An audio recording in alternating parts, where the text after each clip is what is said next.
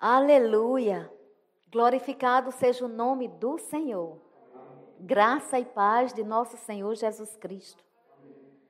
Mais uma quarta-feira de bênção.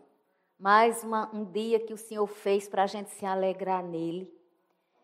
A alegria do Senhor é a nossa força. Somente no Senhor nós podemos ancorar, porque Ele é proteção. A sua onipotência nos garante abrigo.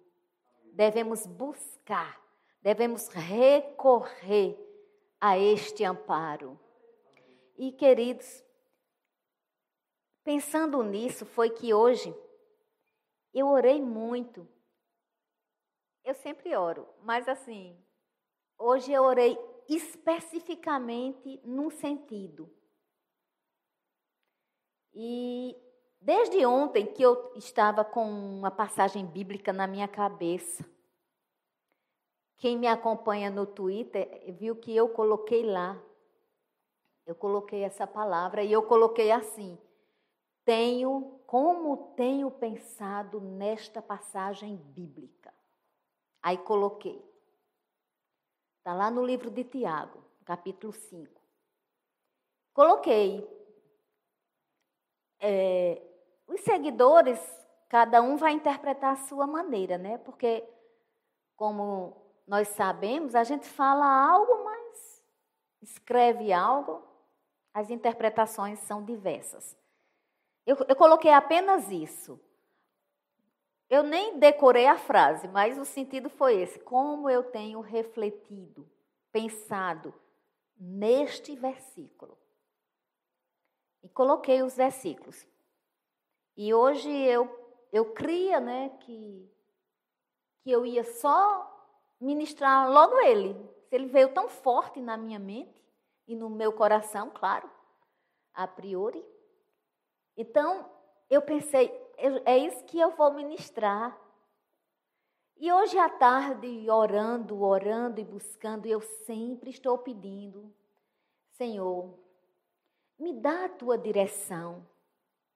Senhor, eu conheço a tua palavra, mas eu não conheço as necessidades específicas das pessoas. Eu conheço necessidades gerais. Por exemplo, todos nós queremos, desejamos que esse vírus maldito seja acabado, destruído, combatido, né, cientificamente falando. E precisamos de milagres. Milagres para agilidade nas menores coisas, como o Júlio disse, né? Eu achei interessante, ele pegou algo que você pode considerar. Ele pegou a Bíblia e ele disse: Essa Bíblia não é minha. Eu, Deus me deu e eu uso. Se nós olharmos realmente para o valor da Bíblia, a gente entende o que ele quis dizer, o contexto, claro, e eu achei tremendo. Porque ao meu coração, quando ele falou isso, o Senhor disse: Filha, Imagine o que tem dentro dela, o que está escrito nela. Sabe, eu me regozijo no Senhor, porque eu posso receber dos meus filhos. eu recebo de cada um, quando eles estão falando do Senhor, eu fico atenta. E eu escuto e eu recebo, eu sou ministrada pela vida deles e pelo que sai da boca deles. Aleluia. Eu louvo a Deus pela vida de vocês. Vocês são exemplos e, e são referência de Deus na minha vida. Né? Hoje eu cheguei, eu disse, Emanuel tem se tornado o melhor diácono. então, isso é o amor que nos une. Né? Nós estamos, assim, em tempos difíceis, inegavelmente. Mas é um tempo de nós prestarmos atenção ao que essa palavra diz. Com detalhes e sermos guiados pelo Espírito Santo. E sermos guiados para falar. E sermos guiados, porque quando nós vamos. Eh, teve uma ministração aí que eu fiz, acho que foi a de domingo, sobre fidelidade. E hoje eu, no almoço eu disse para minha filha, eu disse, eu ouvi novamente a ministração, porque eu, eu escuto os meus vídeos. Eu escuto. Porque quando eu estou ministrando, eu estou recebendo, mas eu recebo depois também. Eu não acho que aquilo que eu ministrei, eu sei tanto que eu nem vou ouvir mais. Não, não, não, não. Eu escuto. E aí eu aprendo ainda mais com o Senhor. E eu disse para minha filha, eu disse, meu Deus, eu sei que todas as ministrações são guiadas pelo Espírito, mas tem ministração que é como se ele dissesse: sai do meio, graça. ele dissesse literalmente: sai do meio, graça. Então, queridos, essa é a posição, sair do meio. Nunca queiram, queiramos ficar entre Deus e as pessoas que Deus quer alcançar. Quando Paulo tinha consciência que ele já tinha morrido para Cristo, era que as causas pessoais de Paulo não poderiam deter a unção que estava sobre a vida de Paulo. Queridos, a unção é do Senhor. É Ele que dá dentro para que frutifiquemos na nossa vida pessoal, na nossa vida com os irmãos. E é Ele que coloca sobre, para que tenhamos poder dele para desempenharmos as tarefas às quais Ele mesmo nos confia. E eu só tenho a louvar ao Senhor, porque eu estava orando, né, à tarde, retomando, e eu pensei que eu ia direto para Tiago. Mas quem sabe que às vezes a gente pensa que vai direto para determinada coisa realizar, mas quem sabe que Deus tem caminhos que são melhores do que os nossos. Por isso que a Bíblia diz: entrega o teu caminho ao Senhor, confia nele o mais ele fará. Porque entregar ao Senhor, queridos, é confiar no Senhor. Eu não tenho um pingo de preocupação aqui se essa câmera está boa, se essa luz está regular ou não. Eu não tenho. Às vezes até as pessoas interagem comigo, né, no bate-papo aí ao vivo. Eu, eu recebo todos os recados, eu agradeço de coração e transformo cada recado do coração em oração, viu? Transforme em oração. Quando eu sei, né? Por exemplo, Calbi, né? Domingo. Ah, eu já recebi. Então, o que é que eu faço? Deus, guarda ele, guarda a casa dele, guarda a família dele. Que ele guarde essa palavra no coração. Enfim. Então, eu tenho esse carinho por vocês. Como é um culto, então nós vamos com mais é, atenção para a palavra, porque se eu ficar numa live, dá para a gente interagir. Mas num culto, a glória, a honra, a atenção toda tem que ser para Ele. E glória a Deus por vocês aí conversando, falando, mas eu tenho que focar aqui. Agora, eles me dão os recados com muito carinho, eu escuto deles. Eu senti desejo de falar isso agora. Nunca nem tinha dito isso, né? Mas eu estou dizendo agora, viu? Então, veja bem. O Senhor, Ele me levou para o Salmo 51. Eu sempre falo nesse salmo, né? Eu dou exemplo de Davi com esse salmo. Mas hoje nós vamos aprender um pouquinho mais dele. Ele é um salmo tremendo. E antes que eu chegue lá em Tiago, o Senhor me faz parar aqui, porque hoje o meu coração ficou ardendo por uma categoria de pessoas ardendo literalmente. E eu orei. E eu fiquei pensando, pai, se isso arde em mim, como é que não arde em você? Isso arde no pai. E eu fico pensando como nós precisamos desse exemplo de Davi.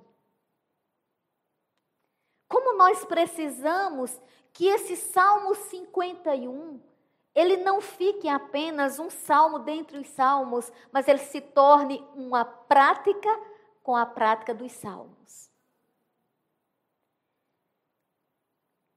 Confissão e arrependimento é o nome do salmo. É um momento muito sério na vida de Davi. É um momento onde Davi é visto por Deus, aí sim, dois pontos. Um homem segundo o coração de Deus. Não pense que um homem segundo o coração de Deus seria um homem que nunca errasse, ou que nunca pecasse, ou que nunca. Não. Deus amou o mundo de tal maneira. João 3,16 é, é muito rico. Agora, tornar-se um coração segundo Deus tem muito a ver com reconhecer os erros, confessar pecados. Tem muito a ver com o que pulsa no coração de Deus, vidas vidas. A Bíblia diz que quando um pecador se arrepende, no céu tem festa. Você pode visualizar essa cena? Festa no céu. As pessoas pensam que o prazer de viver é esse prazer tão frágil, tão pequeno. Ah, eu tenho que aproveitar a vida. Que, que, que adianta o homem ganhar a vida, perder salvação? E outra coisa, foi criada assim, eu digo que isso é uma coisa lá do inferno. Uma história de que crente é aquela pessoa que não se diverte. Ah, tá por fora, hein? Se não celebrando o vida, olha, faz juiz a gente. Glória a Deus, amados. Ele faz jus porque ele representa a vida de Cristo, não é a nossa, mas a nossa está nele, na videira verdadeira. Então, nós somos o povo mais feliz dessa terra, não só celebrando vida, mas todos aqueles que se encontram na condição de corpo de Cristo, porque tem cabeça, e cabeça é Cristo. A cabeça, Cristo, e nós temos a mente de Cristo, então a gente não vai pensar coisa ruim. A gente vai viver sabendo que tem os, o mal existe, sabendo que no mundo temos aflições, mas a gente sempre tendo bom ânimo, porque Ele venceu o mundo. Então, essa guerra que tem que vencer a guerra, tem que vencer a guerra, a guerra já foi vencida há mais de dois mil anos atrás. Jesus derrotou Satanás. Então, o que nós temos que fazer é ir tomando posse, é nos apossando dessa palavra com fervor, temor e tremor. Então eu fico pensando nas pessoas que já já passaram, já provaram, já confessaram Jesus, já participaram de igrejas, ou uns saíram decepcionados, frustrados, outros saíram irados, não é assim? Uns saem com raiva, outros saem é, chor, chorosos, outros saem. É, é, tanta desculpa, porque eu fui decepcionado, porque eu fui decepcionada, porque eu fui isso, porque eu fui aquilo. São muitas histórias, mas nesta noite, Deus quer alcançar o teu coração com bálsamo de restauração. Essa noite, o Espírito Santo quer resgatar você porque nada que você viveu, nada do que você passou, nada do que você vive e nada do que você passa tem a ver com Deus. No sentido de a culpa é de Jesus. Queridos, a visão para Deus está em Cristo. Tudo tem que ser olhando para Cristo. Cristo faria você ficar envergonhado, decepcionado, irado? Não. Então, antes da gente sair detonando as pessoas, vamos detonar nossas mazelas. Vamos detonar aquilo que está estagnando o nosso viver. Deus nos fez E ele nos fez merecer, porque a gente não merecia Jesus e ele nos deu. Ninguém é salvo porque é bonzinho e bacana. Nós somos salvos pela graça. Não vem de nós, é dom de Deus, para que a gente não se glorie. Eu tenho até a administração que eu rabutei no nordestino, que eu, eu disse assim, para que ninguém se pabule. Pabulagem, ou seja, glória própria.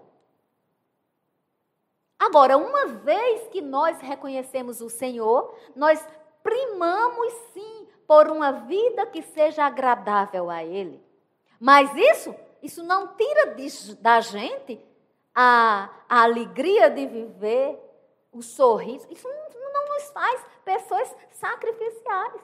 É evidente que tem países perseguidos, né, onde os cristãos estão perseguidos. Eu estou orando por uma família por várias, mas especificamente por uma. Enfim, nós precisamos entender, amados, que Deus não nos faz, não nos dá decepção. Às vezes, ah, Senhor, por que isso aconteceu comigo? Né? Se fosse numa perspectiva psicológica, de uma abordagem de Victor Franco, um logoterapeuta, ele perguntaria assim: por que não com você? Nós temos que entender que Deus não nos manda o mal. Mas a história da nossa vida e nos momentos que nós sofremos, seja qualquer que seja, Ele não nos deixa. Ele não nos desampara. E no momento que nós erramos, também Ele não nos deixa. Ah, Deus me deixou porque eu errei. Não. Ele não deixa ninguém. As pessoas que querem deixá-lo. Aqui, esse, esse salmo foi feito porque, se você for lá em 2 Samuel, você verá uma história onde o profeta, né, onde Natan, ele confronta Davi por causa do caso de Batisseba. Davi né, teve um caso com uma mulher casada. Davi programou que o marido dela morresse. Davi tinha errado um crime que hoje em dia ele seria punido. Foi muito grave o que Davi fez. Muito, muito grave. Mas essa, esse salmo ficou para nos mostrar, porque os estudiosos mostram que esse salmo foi escrito por ocasião disso. Quando ele se arrependeu, ele escreveu. É tanto, queridos, que os versos 18 e 19, que são os últimos versos desse salmo, é, eles são como se eles tivessem sido escritos num outro tempo. Ou seja, do 1 até o 18, ele foi escrito por ocasião do arrependimento de Davi, da traição que ele praticara. Agora, os versos 18 e 19, eles mostram que já foi escrito numa outra época, não foi na mesma época, né? Foi na época que é, parece ser do período é, da lei, né? Que foi é, quando Jerusalém foi destruída, na tomada pelos babilônios, foi tomada pelos babilônios. Aí ele escreveu o 18 e 19. Isso prova também uma coisa para a gente, que o Salmo não pode, pode ter sido escrito em tempos diferentes. Não é porque ele está ali, ele pode começar, como hoje a gente, eu, eu, Graça, gosto de escrever poesias. Então, eu escrevo hoje uma e eu já complementei algumas poesias minhas. Eu estou escrevendo e de vez em quando eu vou lá e complemento. É normal. Imagine algo que tem a ver com ordenança divina, né?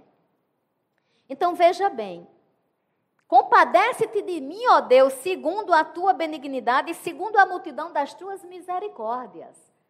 Ele começa a orar ao Senhor, é, dizendo assim: Senhor, se compadeça de mim. Mas não se compadeça de mim por causa de mim, não. Ele também não tinha Jesus para ele dizer assim: olha, porque o sangue de Jesus foi derramado na cruz do Calvário, tem compaixão de mim? Não. Ele trabalhou com o que ele tinha, mas ele sabia que a benignidade de Deus e a multidão das misericórdias de Deus não deixaria para lá. Então, se nessa noite, ou em qualquer tempo que você ouvir essa ministração, volta para o Senhor, arrepende-te. Você não é obrigada a voltar para as mesmas igrejas. Para isso existem denominações. Você é, se você errou com alguém, peça perdão. Se perdoe. Se alguém não lhe pediu perdão, libere você o perdão. Perdão é decisão e ação. Porque tem coisa até que eu posso decidir fazer e não fazer. Então nós precisamos entender. Eu sempre disse, perdão é não é um sentimento, perdão é uma decisão. Todavia, temos que acrescentar decisão com ação. Porque eu já me decidi várias vezes a fazer algumas coisas e não fiz. Então, perdão é decisão com ação. E ele, ele sabia, ele, ele sabia que ele estava orando ao Deus Todo-Poderoso, cheio de misericórdia. Por isso que ele disse: lava-me completamente da minha iniquidade. Purifica-me do meu pecado, ou seja, consciência de pecado tem que ter consciência que está errado. Ele diz: Eu conheço as minhas transgressões e o meu pecado está sempre diante de mim, ou seja, eu não tenho paz. Ele não tinha paz. Porque aquilo estava na mente dele, aquilo estava lá como um espinho ali furando, né? Porque o próprio Satanás que conduz ao erro e ao pecado é ele mesmo que depois fica cobrando. Ele é o acusador. Deus não é acusador de ninguém. Jesus é o advogado. A Bíblia diz que, filhinhos, não pequeis, mas se pecardes, tendes ao lado do Pai, Jesus Cristo justo, intercedendo por vós. Deus e da parte de Deus não vem acusação. Agora, queridos, o próprio inimigo que conduz, ele mesmo se encarrega de envergonhar e de torturar. Ele veio para matar, ele veio para roubar, ele veio para destruir. Jesus veio trazer vida e vida com abundância. Aleluia. E ele conhecia, ou seja, um homem consciente, pequei contra ti, contra ti somente. Ah, tá vendo? Contra ti. Então, quando se faz uma coisa errada, ele prejudicou é, a família, prejudicou. Mas ele tinha consciência que ele pecou contra Deus. Por isso que tem a ordem para a gente amar uns aos outros. Porque quando a gente peca contra o outro, a gente peca contra Deus. Fiz o que era mal perante os teus olhos, de maneira que serás tido por justo no teu falar e puro no teu julgar. Eu nasci na iniquidade. Essa expressão, ela é forte. Ele diz que nasceu na iniquidade. Se você for para Romanos, você verá né, que está escrito assim, no versículo 12 do capítulo 5. Portanto, assim como por um só homem entrou o pecado no mundo, e pelo pecado a morte, assim também a morte passou a todos os homens, porque todos pecaram. Então, é, ele pecou, e o pecado dele, quando ele diz aqui, eu nasci na iniquidade, ele não nasceu traindo, é, a, a, a família, não. Ele não nasceu nesse pecado, não. O pecado que está se referindo aqui, que ele nasceu, foi o pecado que eu li agora em Romanos 5, versículo 12. Ou seja, que está toda a humanidade. E que por isso nós precisamos nascer de novo em Cristo Jesus. Então ele diz assim: é, Eis que te comprases na verdade, no íntimo e no recôndito me fazes conhecer a sabedoria. Olha que coisa linda! Esse homem não tinha é, a revelação de Cristo como nós temos, mas ele, ele tinha a intimidade de conhecer o caráter de Deus.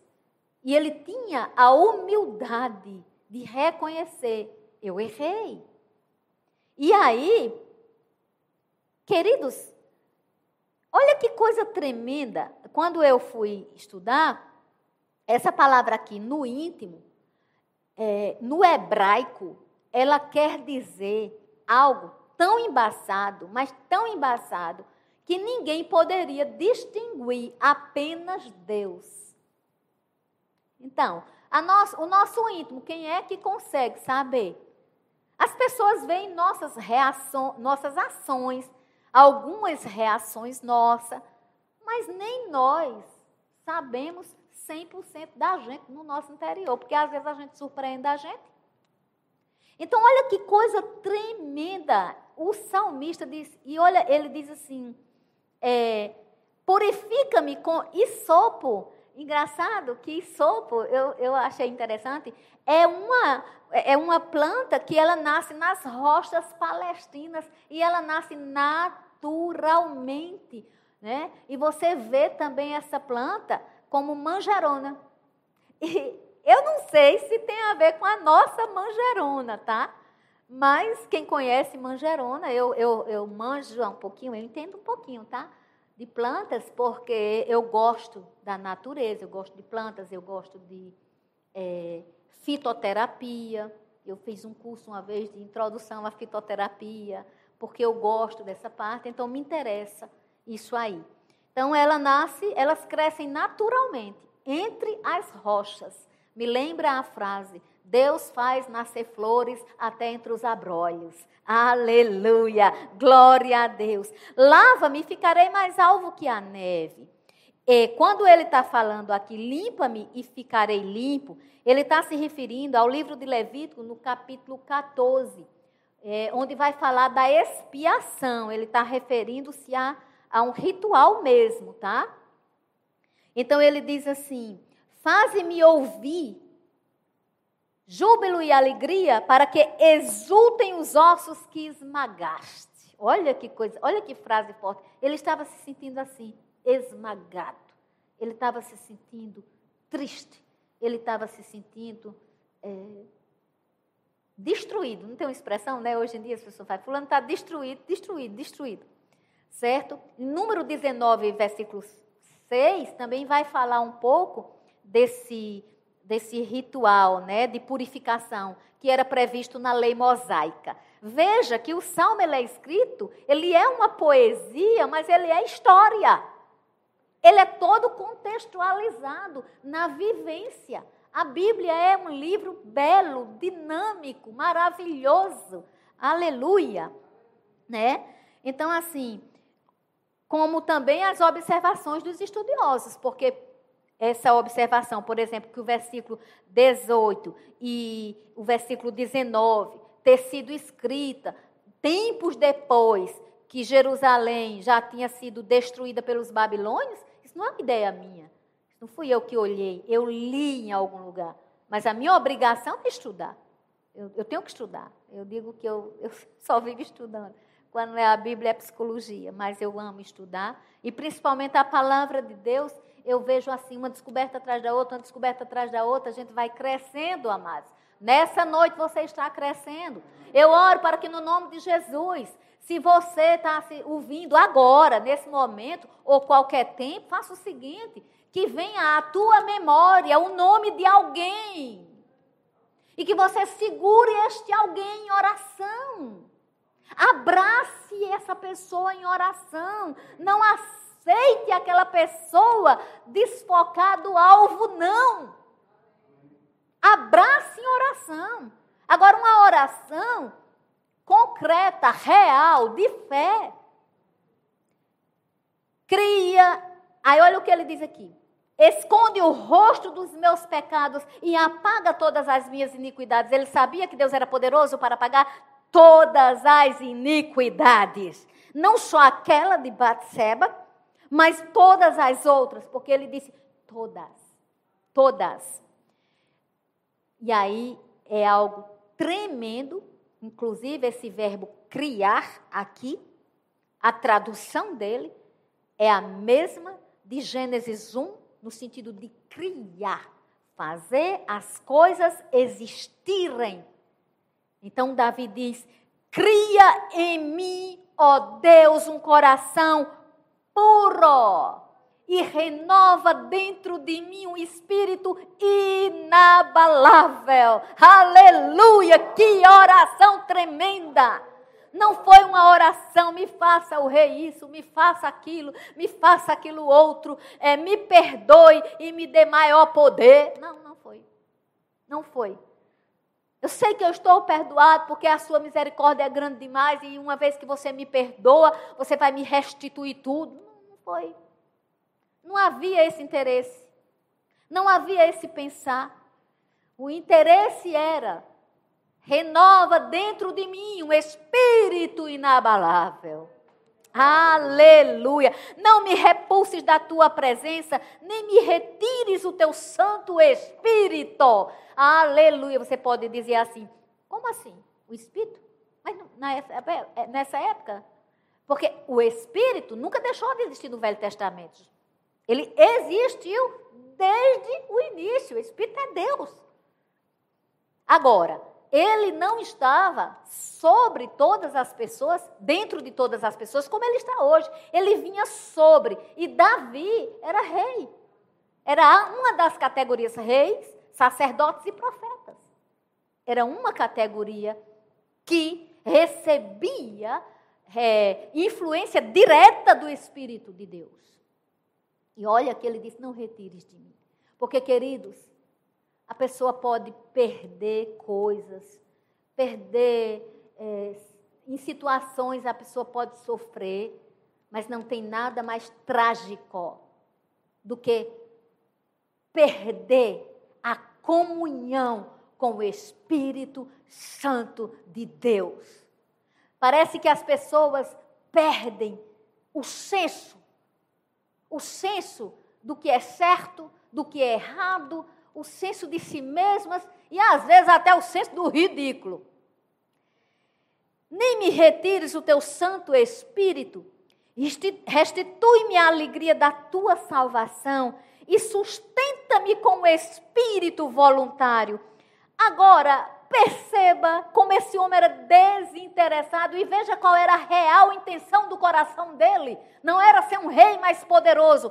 Então, Senhor, uma vez que tu me perdoas, ensinarei aos transgressores os teus caminhos e os pecadores se converterão a ti. Livra-me dos crimes de sangue, ó Deus da minha salvação, e a minha língua exaltará a tua justiça. Aqui ele focou o crime, né? É Urias, né? Marido de, de Batseba. Eu não sou obrigada a saber tudo da Bíblia, não, tá? Aleluia. Aí a, a Bíblia diz assim no 13, essa oração que eu repeti para vocês. Olha que coisa tremenda. Ele dá a Deus a promessa de levar outros para Deus. Um coração, segundo o coração de Deus, está sempre pensando em levar outras pessoas para Deus. Não vai levar a pulso, não vai levar amarrado, mas vai fazer de tudo, com palavras e com ações. Porque também não adianta eu falar de Jesus para uma pessoa e eu frustrar. Agora, um, um, uma aspas aqui, não vamos agradar todo mundo. Eu não estou falando aqui de porque eu ministro a palavra, todo mundo vai me aplaudir e todo mundo vai dizer, graça é maravilhosa. Pensa uma pessoa bacana. Não, eu não espero isso não. Porque Jesus, quando andou na terra, tinha uma multidão que o amava e tinha uma multidão que jogava pedra. Então, assim, vamos ser realistas. Mas enquanto pudermos, vamos ter paz com os outros.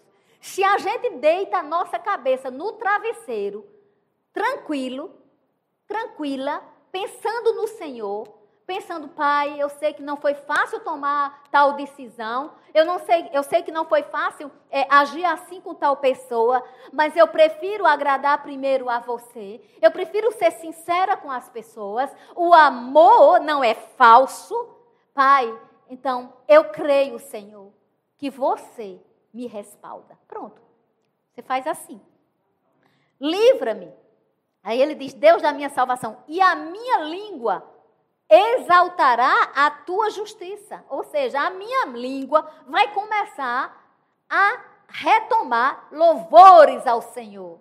Então, amado, amada, você que escuta ou escutará, não deixe de pensar. Existe algo que fez do caminho do Senhor você se desviar. Em nome de Jesus, eu te chamo. Vem para a luz. O Senhor te atrai com cordas de amor. Ele não mudou. As multidões das misericórdias deles quer te alcançar nessa noite. O céu está liberando favor. Ou em qualquer hora que você ouvir, saiba que Ele deseja criar e reativar o espírito inabalável que só Ele pode dar.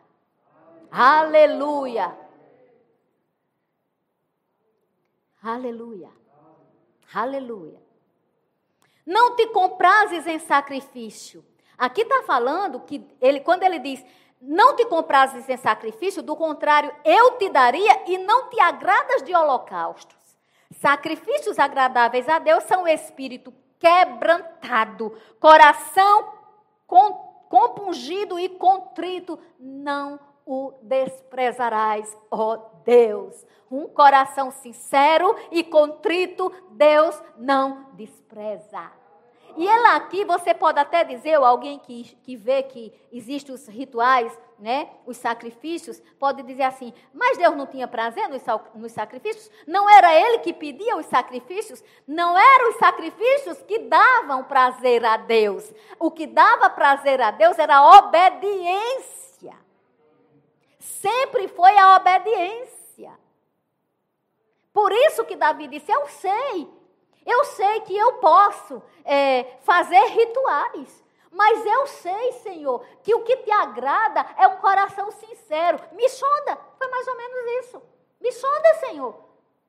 Vê se há em mim esse caminho mau. O salmista também fala isso. Então, olha que coisa tremenda.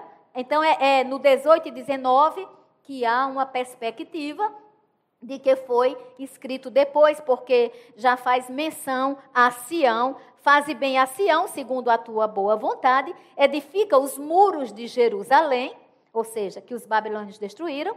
Então te agradarás dos sacrifícios de justiça, dos holocaustos, das ofertas queimadas, e sobre o teu altar se oferecerão novilhos, ou seja, os sacrifícios vão ser feitos, mas para que eles sejam recebidos em amor e que eles sejam é, recebidos para você, Pai, ter prazer, o coração sincero tem que estar. Não adianta, porque ninguém a Deus vai enganar. Não adianta. Eu não posso fazer nada, nem para Deus, nem para ninguém, pensando que engana. Queridos, o máximo que a gente consegue é enganar a gente mesmo. Porque até quando a gente pensa que está enganando outra pessoa, não está de uma forma ou de outra, as coisas ocultas aparecem. Elas surgem. É triste, às vezes, é, quando a gente vê pessoas se achando. As pessoas têm que se achar em Cristo. A gente tem que se achar em Cristo. Eu costumo dizer que eu, particularmente, não tenho referência nenhuma antes de Jesus. Nem quero. Nem quero. Nem eu, nem você. E qualquer um que pensar que tem, é ler do engano. Porque sem ele nada podemos fazer. Vamos para o livro de Tiago, capítulo 5. Glória a Deus. Estão recebendo? Adote pessoas em oração. Pega uma pessoa assim que Deus trouxe à sua mente agora, adote em oração. Pense nessa pessoa. Ou nas pessoas, você também não é obrigado a orar só por uma pessoa, né? Pode orar por vários. Eu tenho minha lista. Tem pessoas que eu oro, acho que já faz uns 10 anos. Tem outras que eu oro tão longe, mas de vez em quando eu sei. Aconteceu isso. Aconteceu isso. Porque Deus não se limita à distância geográfica. A palavra de Deus corre velozmente. Quando a gente ora e fala a palavra, a palavra age, a palavra vai, a palavra funciona. E repito o que disse no início: o que pulsa no coração de Deus são vidas. Amados, eu sei que é doloroso o número de mortes, é triste demais, a gente não tem é, é, dimensão. Isso está devastando as emoções de todo mundo. Todos nós estamos impactados. Isso é real. Isso é inegável. Porque, como Davi disse, inabalável só nele. Agora, queridos, você imagina o coração do pai. Por quantas pessoas terem partido. E a gente precisa estar anunciando o evangelho.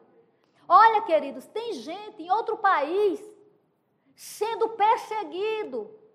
Essa semana morreu uma jovem, sabe? Porque eles estão falando o evangelho, falando a palavra. Nós moramos no país livre. Repito, eu digo insistentemente. Não pense que é você ou eu, não pensemos que vamos fazer a obra. No, no, sentido de eu vou convencer as pessoas. Não é isso. Porque só quem convence o homem do pecado da justiça e do juízo é o Espírito Santo. Todavia, queridos, o Espírito Santo, ele se move através de quem? Ele vai usar a boca de quem? Ele vai usar os olhos de quem? Ele está em nós. Alcance as pessoas que você tem relação. Ah, Graça, mas eu não tenho quase grupo social. Tem, tem alguém que chega junto de você e que precisa ouvir essa palavra. Agora, fale uma mensagem bíblica. Não vá tentando persuadir as pessoas com promessas mirabolantes, não. A Bíblia não precisa desse jeitinho, não.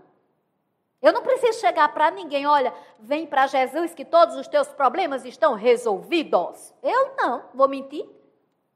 Venha para Jesus, você vai enfrentar todos os seus problemas de forma diferente, com a unção, com o poder e a operação maior. O como vai acontecer é com Deus e com você. Agora as pessoas querem atrair, né?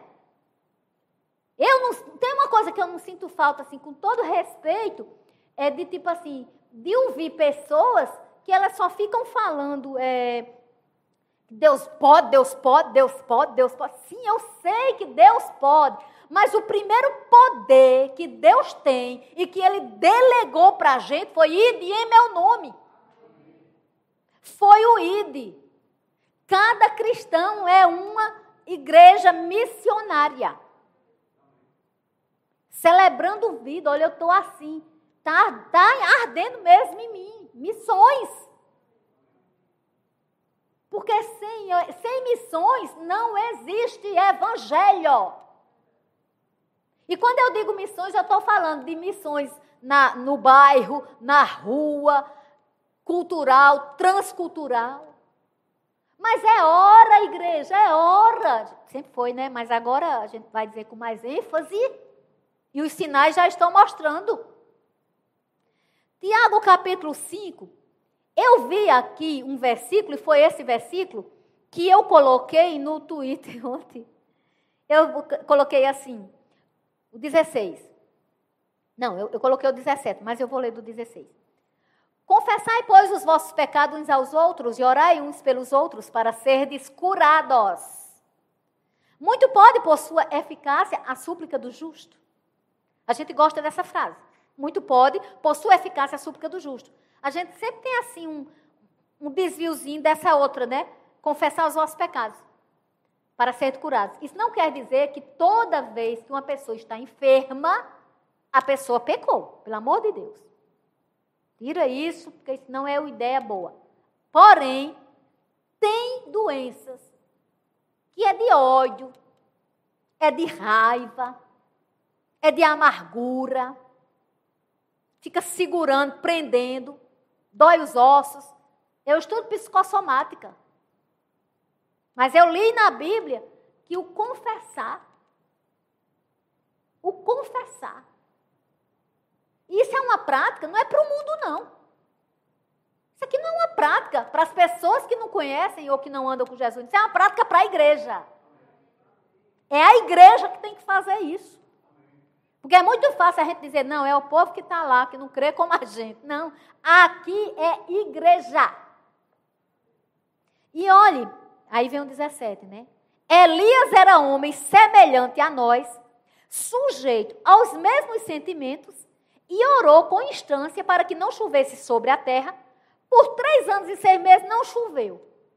E orou de novo, e o céu deu chuva, e a terra fez germinar seus frutos. Eu fiquei pensando demais nesse versículo, nesses versículos, 17 e 18. Porque dá a entender aqui que Tiago está dizendo assim: Elias era homem, igual vocês. Dá a entender? Porque é o que está escrito. Ele está dizendo, ó, Elias era homem, como Júlio, como Igor. E esse homem aqui não é só o sexo masculino, então, como Graça, como Elisa, como Bianca. Nós somos esse, esse isso que está aqui. Entendeu? Nós não precisamos é, dizer assim: olha, nós estamos no, no, tempo que Deus não está nos ouvindo, Ele está nos ouvindo. Agora, os Elias da vida precisam surgir, precisam brotar. Que Deus veja em nós. Que Deus veja na gente. E eu sempre me refiro aqui aos meninos do som, por eles estarem mais junto de mim, né? Estarem mais perto de mim. Mas não tem ninguém que esteja distante de Deus, a não ser que queira. Se quiser, vai estar. Mas se não, vai se aproximar. Porque quem diria que Davi, depois de fazer um erro desse, minha gente, essa coisa de Davi foi bárbara. Foi muito sério. Mas o Senhor chamou Davi o homem segundo o coração dele. Agora, quando a gente pensa em Elias, a gente sabe que Elias era um profeta, então ele tinha uma unção profética. A gente pensa assim: Elias enfrentou Jezabel e Acabe. Olha mesmo. Elias fez, orou, desceu fogo do céu. Elias orou e chuva é, parou. Depois ele orou e chuva veio. Mas tem outra coisa muito importante. Elias foi transportado para o céu no redemoinho cheio de carruagem de fogo. E mesmo assim, Tiago vem dizer, joga uma responsabilidade na gente, não é? Vocês ficaram assim, eu fiquei pensando por isso, eu digo, Jesus, olha com quem Tiago está nos. Né? Agora, como o Espírito Santo sempre acalma nosso coração, pare e pense comigo. Não foi, é, vamos dizer assim, Elias, Elias não foi um grande homem, assim, do nada. Ele não orou, porque aqui diz Elias era homem semelhante a nós, sujeito ao mesmo, e orou com instância, para que não chovesse sobre a terra. Ele não foi um grande homem, porque ele orou para a chuva não cair. Ele foi um grande homem porque a oração era constante. Constante. Oração, oração, oração. Agora, a oração de entrega. Porque geralmente nossas orações são de petição. Queridos, as orações de petições, elas são válidas. Eu tenho um grupo no WhatsApp para oração de petição, é, com referência a esse momento presente. Eu acredito e eu faço até para mim, claro, por mim. Mas a oração que o céu sempre espera ouvir da gente é a oração de entrega. É, Senhor, eu tomo conta desta Bíblia. É, Senhor, eu tomo conta deste local. Senhor, a minha vida, todo o meu ser, eu consagro a você. Senhor, eu não quero desviar o foco do teu amor. Senhor, eu quero olhar para você. É tanto que no 13, olha o que era que Tiago vinha falando aqui. Tiago vinha falando, aí Tiago disse: se tivesse gente doente, é, faz, fizesse o quê? Oração. Se tivesse gente alegre, cantasse louvores. Né? Se tivesse gente é, é, é, doente, chamasse os presbíteros da igreja. Se tivesse gente, vou repetir, está no 13, para deixar bem ordenado assim, tá? Está alguém entre vós sofrendo? Faça oração. Está alguém alegre? Cante louvores. Está alguém entre vós doente? Chama os presbíteros da igreja e estes façam oração sobre ele, ungindo com óleo em nome do Senhor. Este versículo aqui não diz que só os presbíteros das igrejas vão poder fazer oração, porque esse versículo aqui são casos particulares. Como eu não estou adentrando o estudo né, do, do contexto todo, porque um versículo não pode ser tirado e feito uma doutrina. Tá? Todos eles, eles têm que combinar entre si. E a verdade é, imporão as mãos sobre os enfermos. Não diz o cargo que você tem que ter. Jesus diz, ide em meu nome, imporão as mãos. Ou seja, aqueles que creem, imporão. Aqueles que, que creem, orarão. E aqueles que creem, em nome de Jesus, receberão. Então, nessa noite, nesse tempo, nesse período, em qualquer momento que você ouvir essa ministração, deixe tocar no seu coração o fogo da unção e lembre-se dos irmãos que não estão em comunhão. Aleluia.